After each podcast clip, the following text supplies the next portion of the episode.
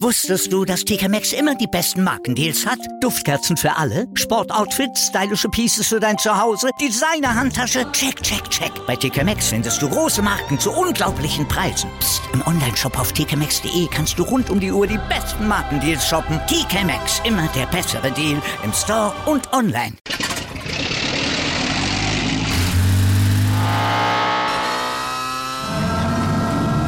Von 0 auf 100. Aral feiert 100 Jahre mit über 100.000 Gewinnen. Zum Beispiel ein Jahr frei tanken. Jetzt ein Dankeschön, rubbellos zu jedem Einkauf. Alle Infos auf aral.de. Aral, alles super. Anwurf. Der Handball-Talk auf meinsportpodcast.de. Handball ist wieder da, die Bundesliga ist wieder in vollem Gange. Nach der WM-Pause geht es mit der Bundesliga weiter und es geht vor allen Dingen auch für den THW Kiel und für Flensburg-Handewitt erstmal siegreich weiter an diesem Bundesligaspieltag. Beide verkauften sich nämlich bei ihren Auftritten souverän. Das kann man von den Füchsen Berlin nicht sagen, die ausgerechnet auf TBV Lemgo trafen. Eine Mannschaft, die sie sonst eigentlich immer beherrscht haben in den letzten Jahren. Aber gestern war es anders, obwohl die Berliner gut losgelegt haben. Das ist unser Aufhänger heute hier bei Anwurf auf mein Sportpodcast.de. Mein Name ist Malte Asmus und unser Experte natürlich Sebastian Mühlenhof. Hallo Sebastian. Hallo Malte. Fangen wir gleich mit den Füchsen an. 30 zu 34 haben sie bei der TBV Lemgo verloren. Ich sagte es, ein Gegner Lemgo, der eigentlich immer so Kanonenfutter für die Berliner war. Und das sah ja zunächst auch in diesem Spiel gestern Abend dann so aus. Die Berliner legten mit 5-0 vor, aber das konnten sie nicht halten. Was war da los? Ja, genau. Also die 17-Spiele-Serie, die sie gegen Lemgo hatten, wo sie nicht verloren haben, ist gestern zu Ende gegangen und ähm, das war wirklich äh, überraschend, muss man sagen. Also der Start war wirklich sehr überragend von den Füchsen, sind dort wirklich sehr, sehr gut reingekommen und führten dann auch schnell mit 5 zu 0. Du hast gesagt, 7 zu 2 ging es dann auch entsprechend weiter, aber dann kam Lemgo so besser ins Spiel. Ihre Abwehr hatte noch endlich so ein bisschen mehr Stabilität, konnten noch einfach mal die Lücken schließen, weil in den ersten Minuten war es für, äh, für Berlin einfach zu einfach, die Tore zu erzielen. Und dann konnten sie sich wirklich dann Tor um Tor ranarbeiten, konnten ausgleichen beim 8 zu 8 und waren dann voll im Spiel drinne. Es konnten zwar nochmal die Berliner auf, sechs, auf drei Tore davon gehen beim 3, äh, 11 zu 8. Da waren sie nochmal wirklich sehr, sehr gut, aber die Lemgo haben dann in der Phase eigentlich sehr stark agiert, haben sehr aufmerksam verteidigt, haben so einige Bälle gewinnen können. Insgesamt haben sie am Ende fünf Steals gehabt gegen die Berliner, die dann paar Tore dann zu viel kassiert haben, dann nicht mehr so ganz sattelfest haben, obwohl sie eigentlich hinten drinne einen wirklich starken Torhüter hatten mit Silvio Heinefeld. Am Ende 14 Panikgut von 31 Prozent, also an ihm lag es definitiv nicht. Auf Seiten von TBV Lemgo war dann Petr Wischmirski drin, ab der 22. Minute konnte dort acht Bälle, Quote von 32 Prozent verzeichnen. Das war auch ein wichtiger Faktor dann für Lemgo, der dann auch endlich rein reinkam, nachdem Peter Johannes ja nur zwei Bälle halten konnte zu Anfang. Und dann haben sie es dann gut gespielt bis zur Halbzeit, das war ausgeglichen 15 zu 15, noch in der zweiten Halbzeit. War es lange ausgeglichen, 22 zu 22 stand es dort.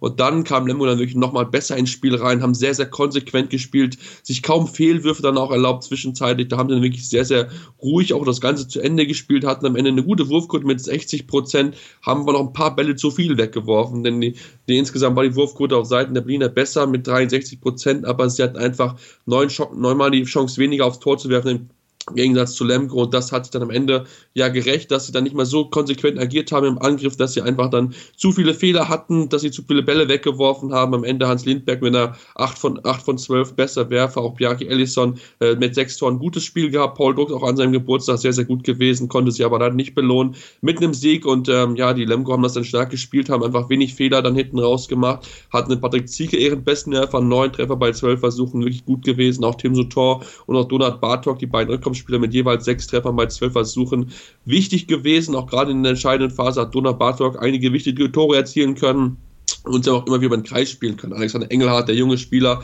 vom TBV, 5 von 5, eine sehr, sehr gute Quote für einen Kreisspieler. Ja, und damit hat Lemgo dann am Ende verdient gewonnen, weil sie eine bessere Abwehr dann hatten, dann auch im Angriff sehr, sehr konsequent gespielt haben, immer wieder ihre Chance gesucht haben und am Ende dann auch so das Spiel gewinnen können.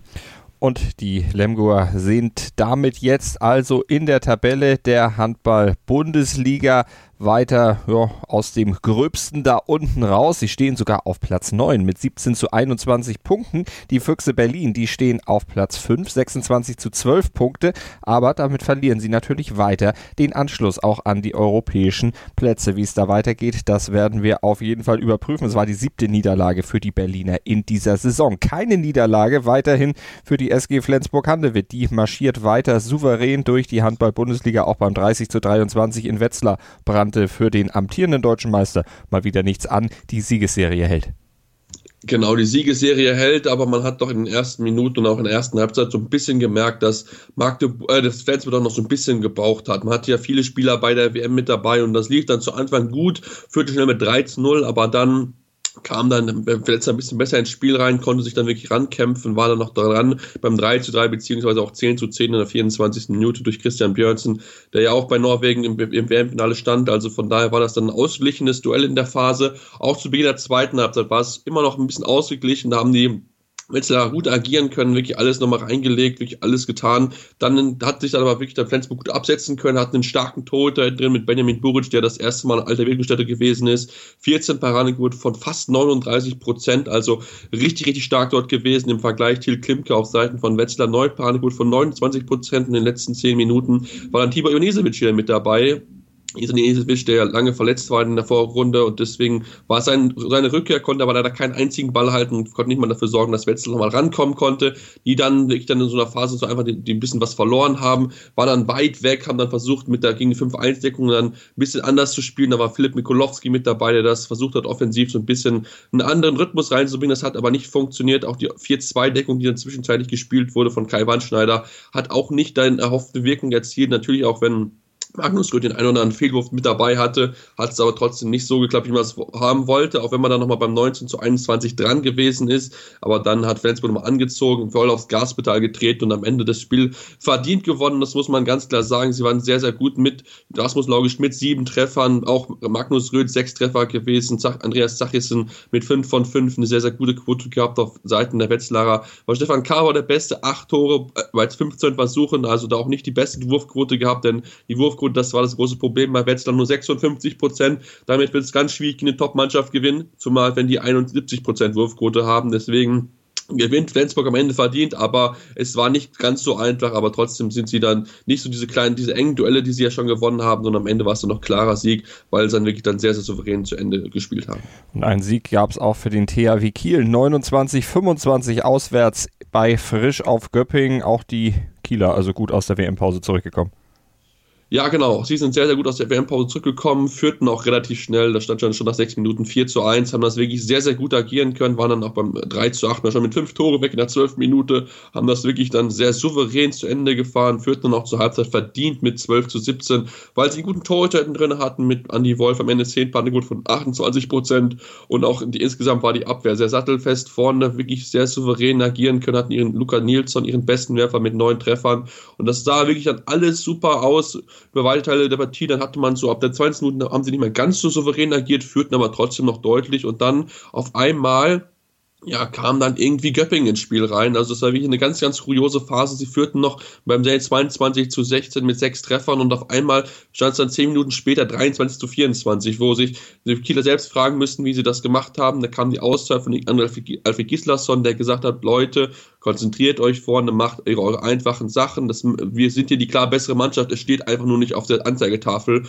deswegen haben sie sich dann nochmal zusammengerissen, haben das am Ende dann souverän zu Ende gespielt, haben in den letzten zehn Minuten dann einen 5 zu 2 Lauf gestartet, sodass sie am Ende doch dieses Spiel verdient gewinnen sollten. Göpping hat dann gerade zweite Halbzeit wirklich gut gespielt, hat besser mitgehalten, als noch in der ersten Halbzeit getan haben, hatten ihren besten Werfer in Kresimir Kosima mit sieben Treffern, bei acht Versuchen wirklich ein gutes Spiel gehabt, aber die Torhüter waren halt nicht so präsent. Daher redet man nur vier Paradequote von 19 Prozent, Primoz Prost auch nur vier Paradequote von 25 Prozent, da etwas besser, weil Kiel in der zweiten Halbzeit nur zwölf Tore erzielen konnte, ähm, aber trotzdem die Wurfquote der Kieler 74 Prozent, richtig, richtig stark und die von Göppingen mit 59,5 Prozent. Zu wenig, um dann gegen den großen äh, Konkurrenten aus Kiel zu gewinnen. Da haben sie dann eigentlich einfach zu viele Fehler erlaubt und die Kieler dann zu, zu sehr äh, rauben lassen und gerade in der Abwehr haben sie nicht so stark agiert, wie man es hätte machen müssen, um gegen Kiel zu bestehen. Deswegen Kiel gewinnt am Ende verdient, auch wenn es zwischendurch etwas knapp war.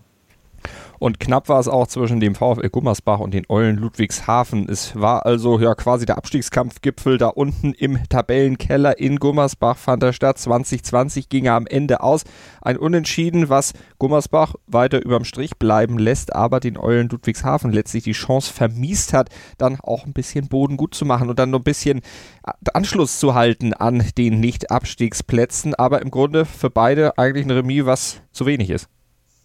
Ja, im Endeffekt ist es so. Gerade für Ludwigshafen ist das Remis eigentlich zu wenig. Wenn man sich die erste Halbzeit angucken, Gommersbach war in der ersten Halbzeit offensiv eigentlich gar nicht da. Das muss man ganz sagen. Fünf Tore in 30 Minuten, das ist zu wenig und da müssen sich auch die Gummersbacher an die eigene Nase fassen, dass sie in den Duell auch direkt gegen den Konkurrenten auf Augenhöhe nur fünf Tore werfen und selbst zwölf Tore kassieren. Also die zwölf Tore, die ist absolut in Ordnung, das muss man sagen, aber die fünf Tore sind einfach viel zu wenig. Da haben sie so un unsauber agiert, haben von der 15 Minute an nur ein einziges Tor erzielen können und das ist dann zu wenig, um dann überhaupt dort bestehen zu können. Und deswegen war gerade für Gummersbach die zweite Halbzeit sehr, sehr stark. Da haben sie umgestellt ihre Abwehr und das 6-0 vorher auf eine 5-1. Das hat besser funktioniert, haben dort einige Bälle dann gewinnen können und waren dann schon wieder nach 10 Minuten in der zweiten Halbzeit dran. Waren bis, bis dahin haben sie nur ein einziges Tor zugelassen von den Ludwigshafenern, die wirklich dann in der Phase komplett den Faden verloren hatten. Und dann gab es dann beim 17 zu 17 den ersten Ausgleich, acht Minuten vor Schluss. Und ähm, ja, dann haben die Gummersbacher nämlich alles dran gesetzt, dieses Spiel vielleicht sogar noch zu gewinnen, hatten dann ihren besten Werfer Ivan Martinovic mit sieben Treffern, der vorher kurz eine Phase hatte, bevor er wirklich warm geworden ist, wo er ähm, da lag, da war noch gar nicht sicher, ob er überhaupt weiterspielen konnte. Das sah nämlich nicht so gut aus, aber Scheinbar hat er das ein bisschen gebaut, um wach zu werden, die, ähm, auch die Halle wach zu rütteln. Die waren nämlich beim 17 zu 17 da, nachdem sie zur Halbzeitpause noch ihre Mannschaft ausgepfiffen hatten, weil einfach diese Leistung mit fünf Treffern in der ersten Halbzeit dann einfach zu wenig ist gegen den direkten Konkurrenten. Und das haben sie dann sehr, sehr gut gespielt. Die Gummersmacher, die letzten Minuten waren dann wirklich umkämpft. Da ging es dann wirklich um jedes Tor, konnten in Führung gehen mit 20 zu 19, aber haben dann kurz vor Schluss, mit einer halben Minute vor Schluss, noch das 20 zu 20 kassiert, hatten dann nochmal die Chance auf das entscheidende Tor, auf den Siegtreffer, was eigentlich nach der ersten Halbzeit so nicht erwartbar gewesen ist, konnten es aber nicht nutzen, haben wir dann am Ende den Ball verworfen, sodass am Ende dann 20 zu 20 ausgegangen ist. Die Ollner müssen nicht ankreien lassen, dass sie nur acht Tore in der zweiten Halbzeit geworfen haben. Das sind zu wenig, um dort entsprechend das Spiel zu gewinnen, hatten insgesamt einen guten Torhüter, Steffen Hahnemann, sechs Paraden, geholt von 37 Prozent. Sein, sein neuer Torhüterkollege Matej Asani mit drei Paraden, geholt von 23 Prozent. War kein wichtiger Faktor. Auf Seiten von Gummersbach war dann zwischenzeitlich dann Carsten Lichtlein gut, nachdem er auch zu Anfang überhaupt nicht im Spiel drin war, hat er hinten aus einige wichtige Bälle halten können, auch wenn er die Quote von 25 Prozent mit fünf Paraden nicht so stark ist, aber im Endeffekt, aber er hat halt den einen oder anderen wichtigen Ball gerade bei der Aufholjagd einfach wegnehmen können, sodass dann Eulen so ein bisschen den Mut verloren haben, so ein bisschen einfach dann zu viele Fehler auch in der Phase gemacht haben. Insgesamt war es wirklich kein schönes Spiel. Neun mit neun technischen Fehlern, die Gommersbacher mit acht technischen Fehlern. Also es war ein fehlerbehaftetes Spiel, aber es war trotzdem sehr, sehr spannend. Und am Ende ist dieses 20 zu 20 gerecht, weil beide Mannschaften eine Halbzeit haben, die sie komplett vergessen können, die sich sowieso nur nicht erlauben dürfen, wenn sie ganz, äh, wenn sie nicht absteigen wollen. Deswegen ist am Ende das 20 zu 20 in Ordnung. Und so sieht es dann also in der Tabelle aus. Flensburg-Handewitt weiter vorne, 40 zu 0 Punkte, klare weiße Weste. Die Kieler sind Zweiter, 36 zu 4 Punkte auf Platz 3. Da kommen die Rhein-Neckar-Löwen, die spielen am Samstag dann zu Hause gegen den Bergischen HC und der SC Magdeburg, der ist am Sonntag dran und spielt dann auch sein nächstes Spiel und zwar zu Hause gegen die MT Melsung. Und außerdem gibt es am Wochenende noch Champions League, denn die Kieler und die Flensburger, die sind im Einsatz. Die Flensburger natürlich in der Champions League gegen Motor Saporoschje und die Kieler, die spielen ja im EHF-Pokal dann in Granollers. Also viel Handball dann auch am Wochenende. Und bei uns gibt es die nächste Ausgabe von Anwurf. Dann am Montag hier auf meinsportpodcast.de. Abonniert den Handballfeed, abonniert den Sportplatzfeed, abonniert den Anwurffeed und dann seid ihr in Sachen Handball immer bestens informiert. Vielen Dank, Sebastian.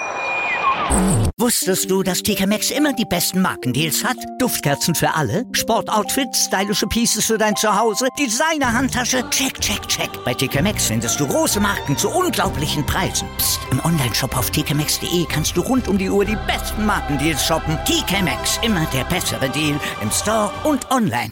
Wieder live von ihrem Toyota-Partner mit diesem Leasing-Auftakt. Der neue Toyota Jahreshybrid. Ab 179 Euro im Monat. Ohne Anzahlung. Seine Sicherheitsassistenten laufen mit. Und ja, ab ins Netz mit voller Konnektivität. Auch am Start die Toyota Team Deutschland Sondermodelle. Ohne Anzahlung geht's in die nächste Runde. Jetzt los sprinten zu ihrem Toyota-Partner. Anwurf. Der Handball-Talk auf meinsportpodcast.de. Sportplatz mit Malta Asmus und Andreas Thies. Täglich neue Podcasts aus der Welt des Sports. Von Airhockey bis Zehnkampf. Berichterstattungen, Interviews und Fakten. Sportplatz auf meinsportpodcast.de.